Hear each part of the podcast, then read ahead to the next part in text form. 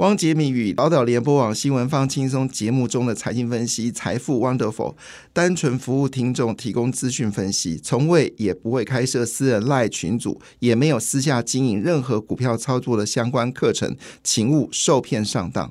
大家好，我是汪杰明。你现在收听的是 Wonderful 财富 Wonderful，麻烦你一定要订阅哦，并且打开小铃铛，叮当叮当，绝对让大家啊吸收最新的国际情势以及台股的发展，在理财投资上面也有杰明最新的知识跟观点哦。压力喜在一尾沙扎喝是十一月的最后一天哈，那当然就要预估是呃。呃，十二月份的股票市场会是如何？那当然，市场放出来消息是非常乐观哈。那玉山投顾呢，首先玉山银行的玉山投顾呢，首先放出消息，就是在明年哦大选前的时候，台股会攻上一万八。好，明年第三季的时候呢，股市有机会呢下探到一万三千八百点了。哇，这差距！到了很大哈，从一万八到一万三差五千点，我不知道玉山投顾怎么会有这么大的一个差距的预估值哦，是预估明年第三季景气大衰退吗？好，觉得蛮夸张的哈，因为一般来说一万五到一万六其实有非常强劲的支撑，除非发生重大利空，要不然可能怎么跌到一万三千呢？好，但重点不在这里啊，重点是好，它预估在明年的第一季呢，好，台股是有机会啊上看到这个一万八千点。但是呢，《工商时报》则是很乐观哦，他认为说呢，台股呢是有机会在年底行情攻一波，攻万八。那当然，主要原因它的理由是，呃，第一件事情就是台股呃最近表现的很强嘛，哈。那最近有一个纷争啊，就是台股指数超越了港港香港恒生指数，我觉得是一个很就是一个简单的逻辑哦，但是其实逻辑不通，因为港股是用港币在计算的，所以同样的指数呢。香港的市值应该还是台湾，呃，如果计算的方式一样的话，香港的市值还是远大于台湾哦，这三倍左右。所以用这个角度来做也蛮奇怪的哈。当然，我们可以说一句话，是从二零一八年的一月二十二号，香港股市创下三万三千点高点之后，习近平介入之后呢，好，这个股市是腰斩，好，现在只剩一万七。那马蔡英文时代正好相反。股市是从八千点哦，一路是涨到了啊，现在的一万，好，这个之前也到了一万一万八千点嘛，哈，所以这个是不同的世界，所以也就是说，我们离中国远一点点哈，台湾经济很好；离中国近一近近一点点啊，台湾经济就被拖累。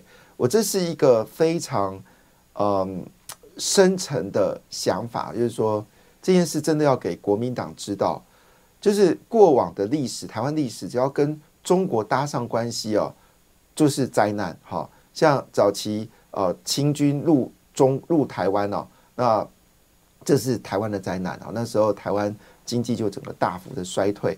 那一样道理哦，就是这个中国国民党军到台湾来的时候呢，台湾的曾经有严重通膨，好大量物资就转进了中国去打仗，好这也是一个灾难。那好不容易脱离了中国，台湾经济开始高速成长。到了马英九时代呢，又全面开放跟中国的经济关系。那那八年台湾经济真的很糟糕。我你你现在看我们成交量哦，动不动就四千亿嘛，加这个贵买市场动不动四千亿。可在马英九执政的时候，成交量掉到只剩六三三，好六百三十三亿。那时候企业要筹资都很困难，然后呃大学生的薪资两万两千块。现在大学生的薪资到社会那时候两万二到两万六，现在你到大学生大概开价都三万以上了啦，那完全不可同日而语。所以你一个跟一个就充满内斗的一个经济规模，你跟它连在一起，这五刚赫吧。所以除了 A 克法之外，国民党难道真的想不出其他的经济政策吗？好像今天有一则大消息，可能要大家留意，就是我们的原料药呢，已经正式攻入了欧元区哦，欧洲那不用附上说明啊，而且可以减关税哦，所以我们的原料药呢，除了呃我们的鉴保单位呢，已经希望哈。由台湾自产的原料药产生自己的学名药来供应之外呢，啊，这个利多之外，同时间呢，欧洲也释放了对台湾原料药的一个大力多，所以这几天生技医疗股其实有慢慢的一个走高的格局。如果这是真的话呢，这是一个了不起的事情，也表示欧洲已经开始正视哦，就是来自于中国的原物料原料药呢，必须要加以克制，哈，因为不能过入依赖中国。所以全世界在去去中化的时候，为什么国民党反而这时候要亲中呢？好，真的，他们跟中国中国国共产党的关系，真的已经到密不可分的一个状况吗？背后到底是发生什么事情？我真的不知道。中国国民党背后是不是有一个一双来自中国共产党的手，不断的掐捏着中国国民党，所以他们的政策一直都非常轻松。那我再举个简单的例子，我不是逢中必反，我们是就事论事。你知道，我就举一个例子好了。我们台湾不是有有这个很多的银行吗？那有去中国投资啊？那当然最近也都到东亚东南亚投资了。其实从前年开始哦，我们在东南亚赚的钱呢，已经正式超车了哦，就是台湾在中国的银行的投资的钱。所以我们的国营呢，在中国呢，已经不断的呃，就是就是呃缩手或者是减资或者什么。现在只有富邦是陷得很深的哈，就富邦银行是陷陷得很深的，因为他还在那边买了一家大银行。那最早是偷跑到这个，就跟中信银行最早偷跑到对岸呢去做。这个生意啊，但是现在可能要承受苦果。但回到一件事情，反而像是兆丰啦，或者是呃这个河库啊，好，他买玉山呐，好像很早就去东南亚，现在是赚的满手满钵。所以，所以我要问一件事：这个中国国民党，你除了 A 克法之外，你没有经济议题了吗？你一定要陷入到 A 克法这样的一个迷思吗？那侯友又说他反台独。那如果你反台独的话，那请问一下你跟中国签一个法，你是用什么名义来签的？你不是用台湾吗？那你说你要加入泛太平洋自由全面进步自由化条款条约，那请问一下，那你是要用中华民国去签还是台湾去签？你也是用台湾啊。那我们最近跟英国也在签自由贸易嘛，哈。那我们签的标的物也是台湾，然后我们现在跟印度在谈这个呃，就是投资保障协定，也是用台湾去签呐。那我们现在去跟美国谈双边的租税协定，这不容易耶，因为我们跟美国没有邦交。那据了解是用台湾去签，那你反台独，那你要用中华民国签吗？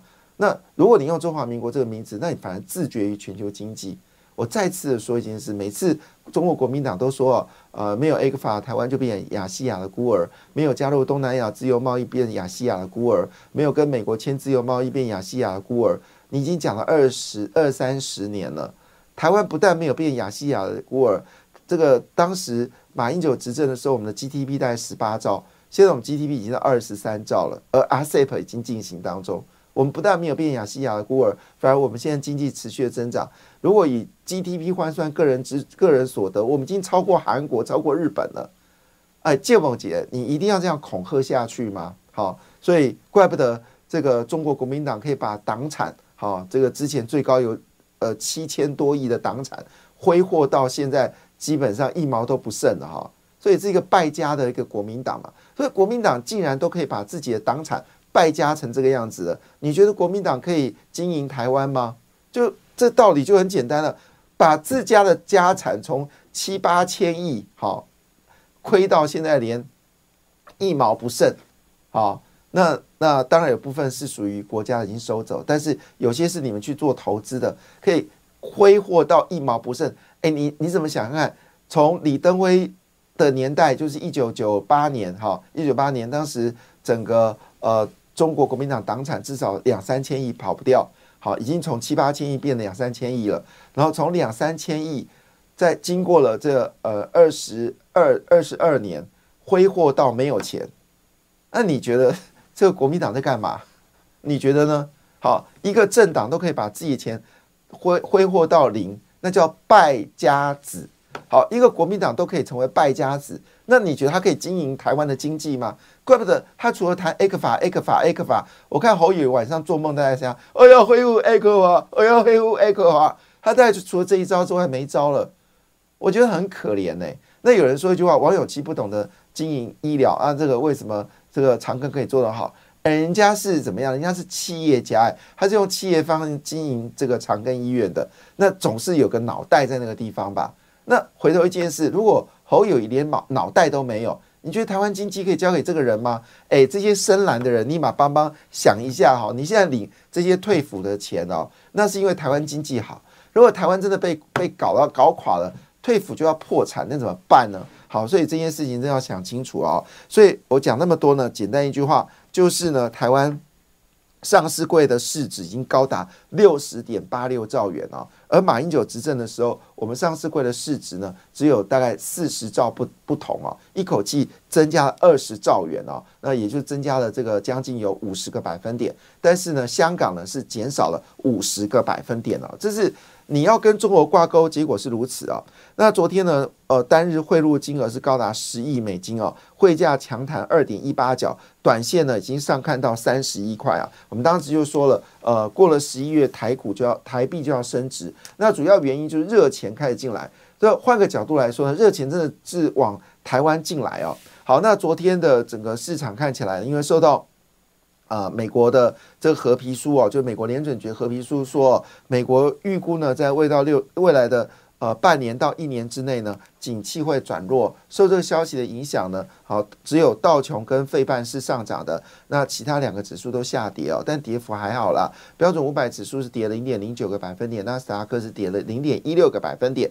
那道琼呢，则是上涨零点零四个百分点，非半指数呢涨幅比较多，接近一个百分点哦，涨了零点九四个百分点。香港恒生指数昨天暴跌二点零八个百分点哦。那上海跟深圳呢，啊都是下跌啊，深圳跌了零点九一个百分点，上海呢是跌掉零点五六个百分点。东北亚股市都是跌的哈，韩国股市呢是跌了零点零八个百分点，日本是跌了零点二六个百分点，欧洲股市呢则呈现了。强者恒强，弱者恒弱的一个格局哦。德国股市呢，一口气上涨了一点零九个百分点；英国股市呢，则是下跌零点四三个百分点哦。两者差距呢是高达了一点五个百分点。那法国股市呢，只是上涨零点二四个百分点。印度股市昨天大涨，涨了一点一点一点一个百分点哦。那最近印度中小型的基金热卖啊，就是绩效非常不错，就跟科技相关的类股呢表现得非常强势。讲到科技这部分呢，昨天的美国的这个费半指数呢，日月光是大涨了二点呃，昨天的美国的这个 ADR 部分呢，日月光是大涨了二点二个百分点哦，因为消息指出呢，明年在这个所谓的所谓的小晶片的封装的需求会大幅的暴升哦，所以日月光的股票呢，其实在 ADR 表现呢，其实不输给台积电跟联电哦，那有阵子联电赢过台积电啊，那这个现在呢是这个台积电赢过联电哦。但是呢，日月光的表现非常强劲啊，小晶片的表现非常强。那我不知道为什么，就是外资啊，在这个呃美国呢是买了联电 ADR，但在台湾呢是卖了联电哦。不过联电在这个呃，就是我们说成熟制程里面，它的获利确实蛮强劲的。好，那昨天呢，高通是上涨一点零九个百分点，辉达是上涨零点六七个百分点，美光涨了哦，美光涨了零点七五个百分点。美光正式宣布哦，整个记忆体的价格已经持续的走高。那这个消息呢，当然对于呃南亚科以及呃微刚来说呢是利多。最近选择权的方。方向呢也显示哦，资金有往这个方向进来。那影响所及，也包括像创建呢，好这些股票呢都是受惠者哈。那另外呢，应用材料是持续走高，这是台积的上游。那影响所及呢，其实台湾上游部分呢也多家公司的表现呢也可圈可点了。其中最关注的星云哈，那应用材料呢是上涨了零点八百分点，AMD 呢持续走高，涨幅超越了辉达哈。昨天上涨了一点五亿个百分点啊，这是昨天的整个呃，就是美国股市的一个状况。那当然呢，回到了现实面来看哦，昨天其实有许多股票呢表现的是非常的强劲哦。那因为呢，这个主要受到呢就是 AI 跟半导体的需求，在明年呢可能会有大幅的一个增加。这消息来自哪里呢？这是来自于全球半导体的销售预测，是有个新的组，这个组织我们其实比较少见啊，哈，它叫做世界半导体贸易统计协会，哦，我比较少听到这样的一个组织的讯息啊，那它叫做 WSTS 啊。它正式发布了一个消息，就是对于二零二四年全球半导体销售预估值呢，是年增率为十三点一个百分点哦。预计这样下来哈，所产生的呃这个半导体销售金额呢是五千八百八十三点六四亿美金。预估这数字呢将创下历史新高，特别是呢在记忆体的部分呢，销售额将呃迎来复苏哦。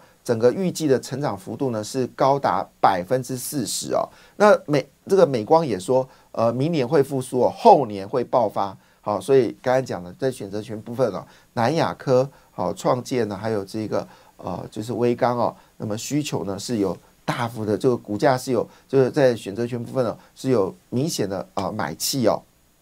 好，那就产品种类来看，二零二四年呢，晶片的销售金额会从四千七百零三亿美金呢调到四千八百七十亿美金，上调的幅度呢是高达十五点五个百分点哦。那另外各种的电子元件的这个销售额呢，会年增有四点二个百分点。光电零组件呢，也都有所增加哈，这是明年整个市场看起来的需求是非常畅旺的啊。那在这个消息当中呢，好，我们就看到一些股票哦，对，特别是呃联发科呢，呃又花旗又调高了哈，花旗调高了到一千一百元哦。那么外资呢，最近对于所谓的影像感测器呢，已经开始正式调高呃目标价哈，这个我们在这几天。都有跟我们的听友来做分享啊，就是呃，西莫斯啊，那西莫斯在二零二二年以前呢，曾经有大涨过，那已经呃销声匿迹两年了。那这部分呢，当然三星先开始哦，针对所谓的影像感测器的部分呢，已经调高价格，而且调高幅度非常惊人哦，一口气调高幅度高达百分之三十。那影响所及呢，就是这四家公司嘛，哈，就是呃这个同心电，哈，还有金相光、原相、至上，哈，都是这个受惠者哈。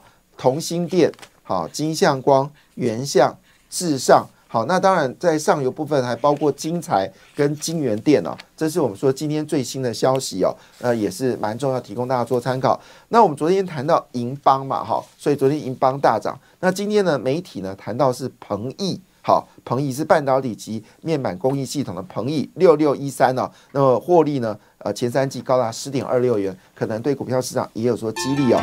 华泰、华新科、银广，好，值得关注。感谢你的收听，也祝福你投资顺利，荷包一定要给它满满哦！请订阅杰明的 Podcast 跟 YouTube 频道《财富 Wonderful》，感谢，谢谢 Lola。